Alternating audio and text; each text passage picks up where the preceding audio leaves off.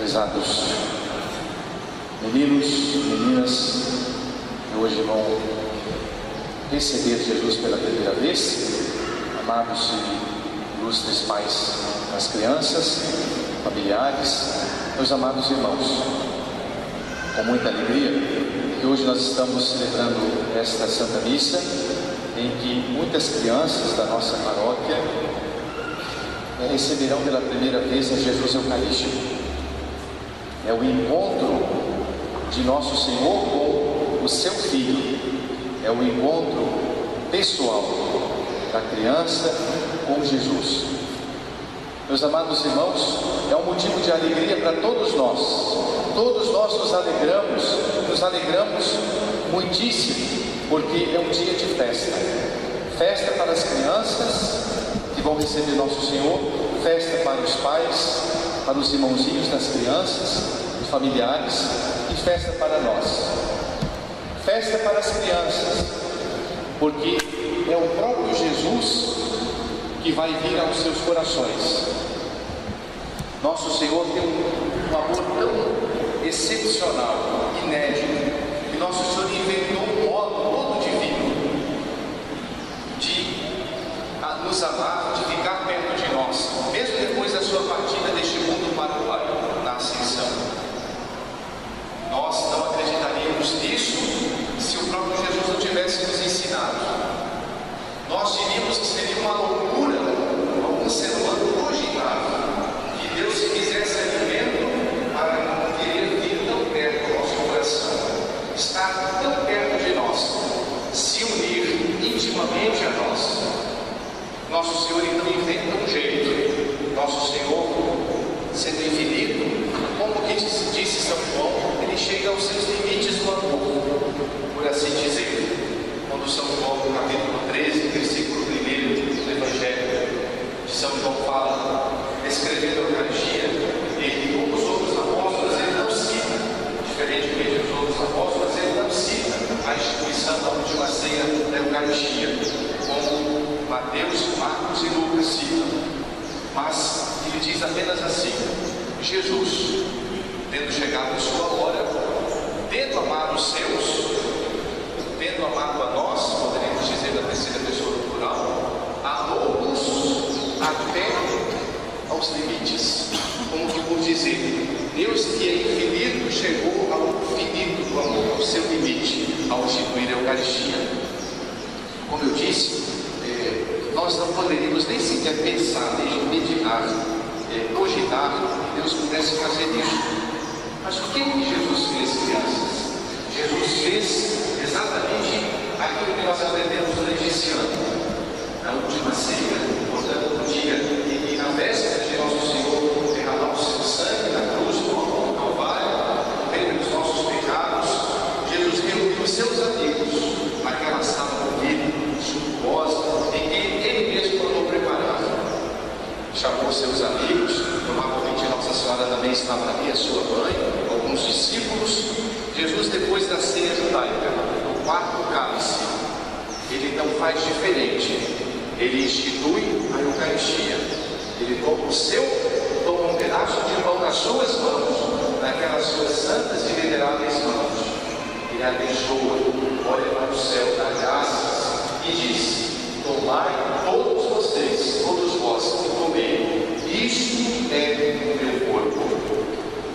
Ele transformou, porque é Deus, ele pode. O pão no seu corpo. Depois ele pega o cálice e convida uma gota de água. Um pouco de água junto, dá graças, eleva o meu sangue, o sangue da nova e eterna aliança, que será derramado por muitos. Nós não acreditaríamos nisso se o próprio Jesus não tivesse ensinado para a gente.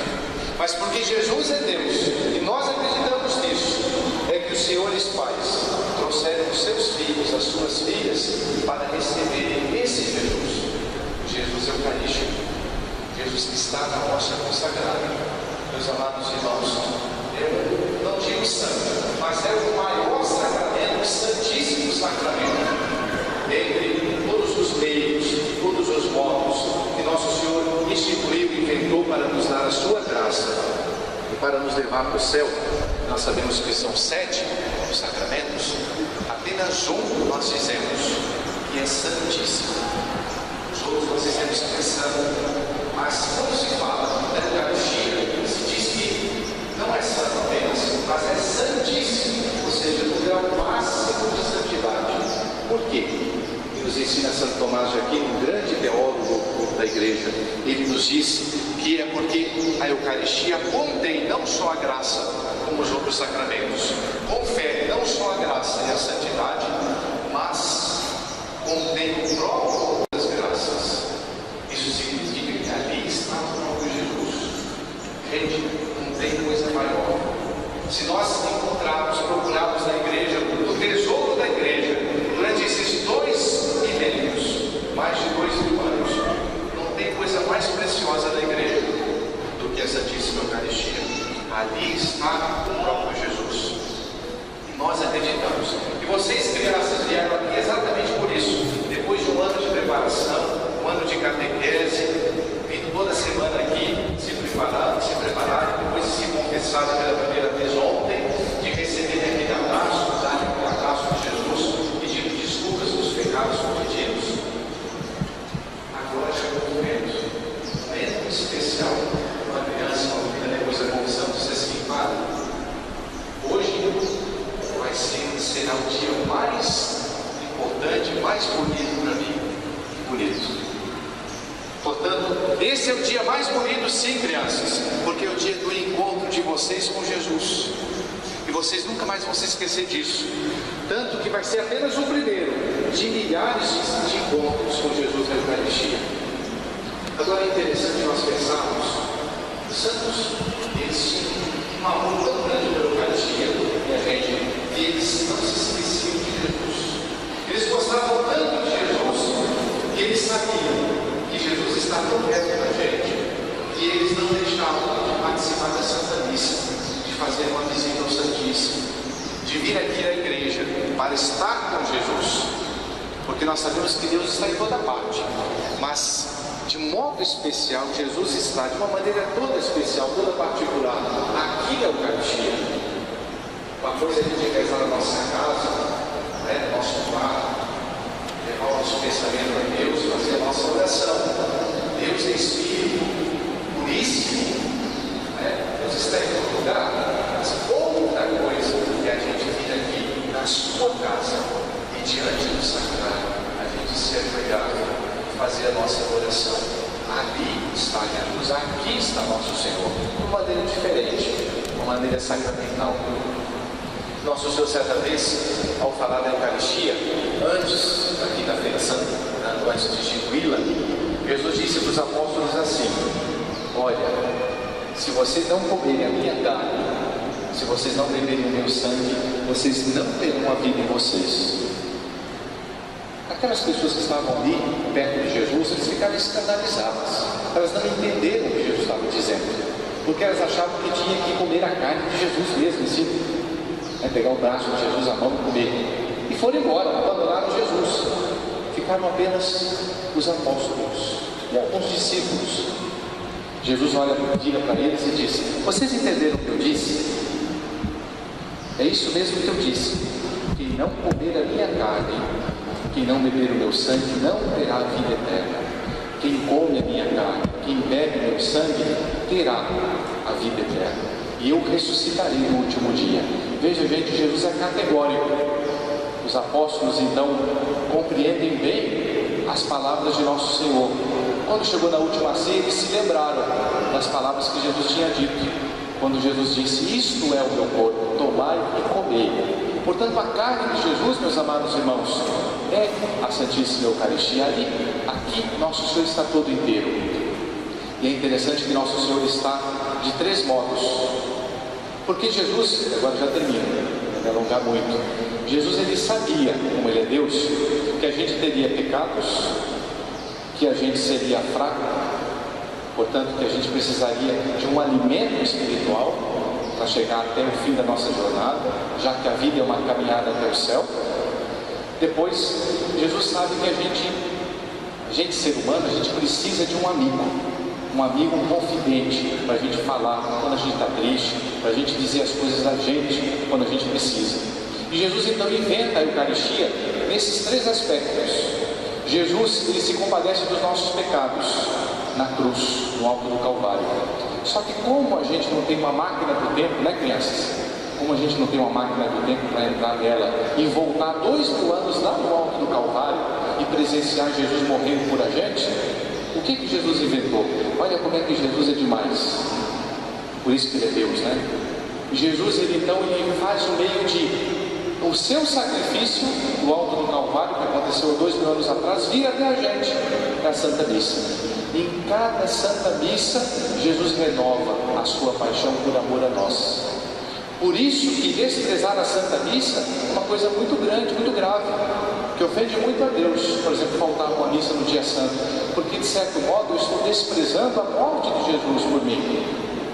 Segundo aspecto, então, que Jesus fez, além de ser vítima por nós dos nossos pecados e se sacrificar por nós no alto do Calvário e renovar isso em cada Santa Missa, Jesus sabia também que a gente, por ser ser humano, até a gente alcançar o céu, seria uma caminhada muito longa. E por isso ele inventa um modo de se tornar alimento para ser a nossa força. Deus se torna o nosso alimento. A Eucaristia é o segundo aspecto da Eucaristia. Jesus é nosso alimento. Aqui na mesa da comunhão, Jesus se torna o pão vivo descido do céu e se dá a nós. Santo Tomás de Aquino dizia: O pão dos, dos anjos se faz pão dos homens. Pão dos anjos, mas os anjos não comungam. Pão dos anjos, por quê? Porque nós, homens, quando comungamos, nos tornamos feitos anjos, virtuosos, puros, que fazem a vontade de Deus, aqueles que fazem como os anjos a vontade de Deus.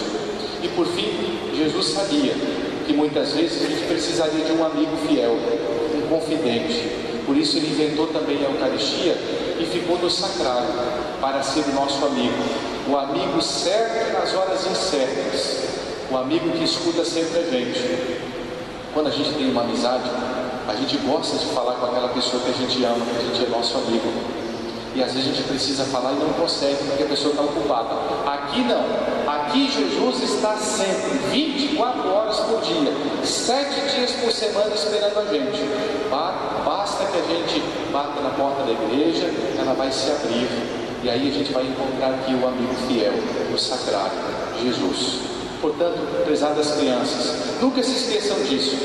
Aqui, na Eucaristia, Jesus está sempre perto da gente para reparar os nossos pecados, morrendo por nós na cruz e em cada Santa Missa renovando o seu sacrifício. Depois, para ser o nosso alimento espiritual quando nós comungamos. E por fim, para ser o nosso melhor no sacrário. Portanto, prezadas crianças, comunguemos, comunguemos, recebamos Jesus. E na hora, crianças, de vocês voltarem para o banco, já com Jesus no coração de vocês, digam para nosso Senhor: de hoje em diante eu vou ser vosso amigo. Jesus, de hoje em diante eu quero ser o melhor amigo do Senhor, nunca mais vos ofender, nunca mais vos esquecer. Jesus, que a primeira comunhão não seja um passar do Senhor da minha alma, mas que seja um permanecer, um abraço, um abraço de vocês com Jesus. E depois ele vai dizer para Jesus assim: Jesus, de hoje em diante eu nunca mais vos largo, eu nunca mais vos solto, porque o Senhor vai ser o meu melhor amigo.